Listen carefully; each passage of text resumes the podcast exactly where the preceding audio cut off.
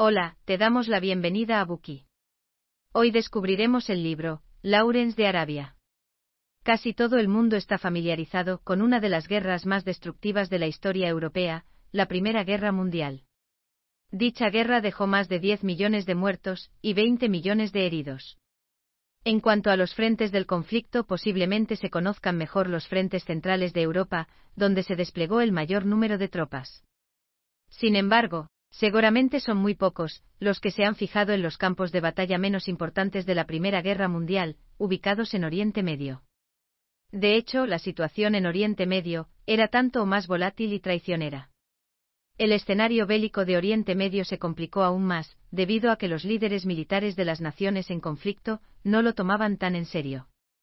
Esto propició que unos cuantos militares aficionados tuvieran la oportunidad de participar en las operaciones.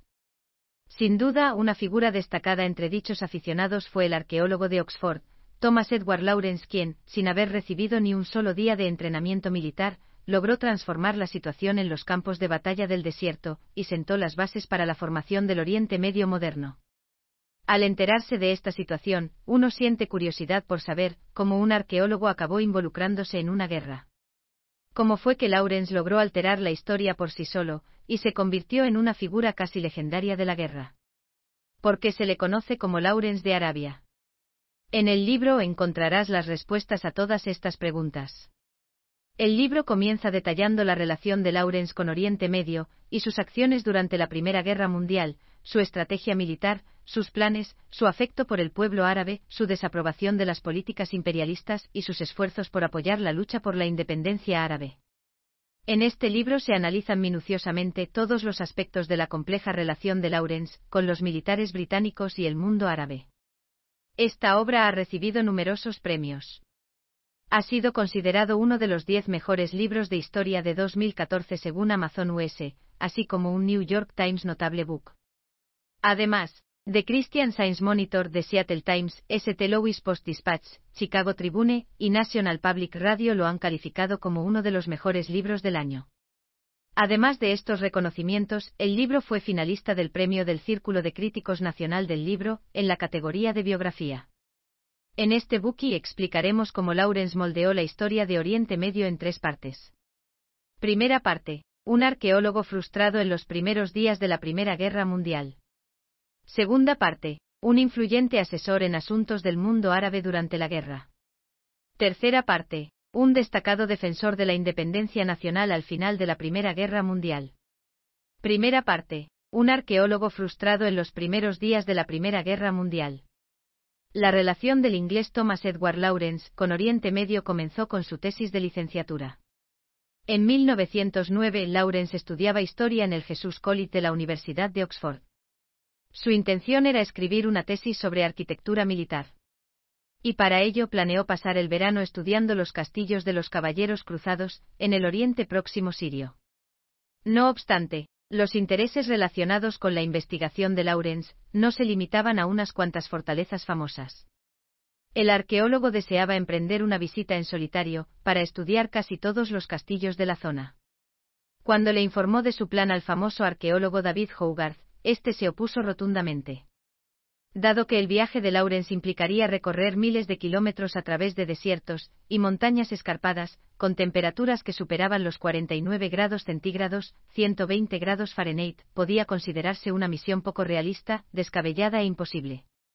Sin embargo, Lawrence había tomado una decisión, y no podía renunciar a ella. Era el año 1909 y Lawrence tenía 20 años.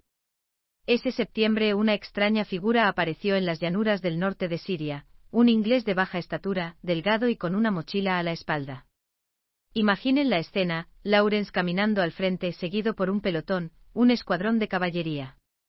Al final, el gobernador provincial otomano de la zona se interesó tanto por el viajero británico, que lo trató con la misma cortesía que a un noble, enviando a sus jinetes para protegerlo. Aquel viaje hizo que Lawrence se enamorara de la gente del desierto. Los lugareños lo recibieron con calidez y generosidad. De hecho, a pesar de que la gente no tenía dinero, dondequiera que iba lo invitaban a cenar a sus casas.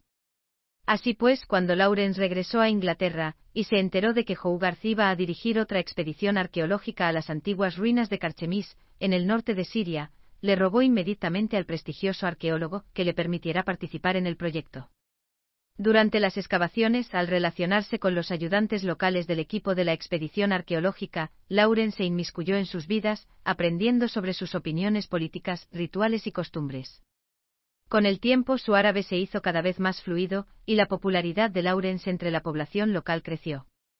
A diferencia de otros europeos cautelosos, Laurens podía caminar durante días sin quejarse, trabajar duro durante horas bajo el sol abrasador sin descanso, y soportar el dolor de la disentería y la malaria con la misma tranquilidad que la población local. El respeto y la admiración por la resistencia de los sirios locales hizo que Laurens empezara a dudar, y por primera vez, a cuestionar la idea de que Occidente debía preocuparse por culturizar y adoctrinar a estos pueblos supuestamente subdesarrollados. Al ser testigo de la nobleza de los árabes, pensó que, muy al contrario, debían ser los visitantes extranjeros los que aprendieran de los locales. Todas estas experiencias formativas tuvieron un impacto significativo en la conducta posterior de Lawrence durante la Primera Guerra Mundial. La guerra estalló en 1914. De un lado estaban las potencias centrales, formadas por el Imperio alemán, el Imperio austrohúngaro y el Imperio otomano. En el lado opuesto, librando una guerra imperialista en varios frentes, estaban las potencias aliadas, formadas por el Imperio británico, la Tercera República Francesa y el Imperio ruso. El 2 de noviembre el Imperio otomano se sumó a la guerra mundial. Por su experiencia en Siria, Lawrence fue asignado a la Unidad de Inteligencia Militar Británica en el Cairo, Egipto. Lawrence fue designado responsable de la sala de mapas de la unidad. Antes de continuar, es necesario conocer algunos antecedentes. En aquella época, Siria no era un Estado independiente como lo es hoy en día. En 1516, Siria fue incorporada al Imperio Otomano. Siguió formando parte del imperio hasta el inicio de la guerra. El gobierno otomano ejerció la opresión política, y con una avaricia económica despiadada, saqueó al pueblo sirio. Como consecuencia, se produjo un amplio conflicto y un odio rotundo por parte de los sirios hacia el gobierno otomano. Contemplando la situación en esta región del cercano Oriente, desde su sala de mapas, Lawrence descubrió que, si bien el Imperio otomano estaba bien protegido por su ubicación geográfica, había un punto débil en sus defensas, Alejandreta, en el noroeste de Siria. Gracias a su vasto conocimiento del norte de Siria, Lawrence sabía que los árabes y armenios del norte sentían una gran aversión por sus vecinos turcos. Los turcos fundaron el Imperio otomano, y este favorecía sus intereses. La situación de Armenia era similar a la de Siria. Había sido absorbida por el Imperio otomano, el cual consideraba al pueblo armenio como un grupo étnico extraño.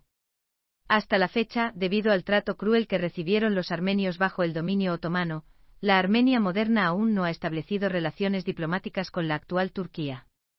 Por lo tanto, la intuición de Lawrence le decía que si una tropa británica desembarcaba en Alejandría, podría incitar a árabes y armenios a enemistarse con los turcos. Y eso sin duda potenciaría los esfuerzos británicos para repeler y contener el avance turco. Lawrence les informó a los líderes militares británicos sobre su estrategia, esperando que pusieran rápidamente en marcha su plan de desembarcar una tropa de ataque en Alejandría. Sin embargo, su plan no funcionó como lo esperaba. El alto mando militar británico ya había elegido el estrecho de los Dardanelos como objetivo, abandonando el plan de Lawrence en Alejandría, con consecuencias catastróficas. Esta decisión se debió a tres razones.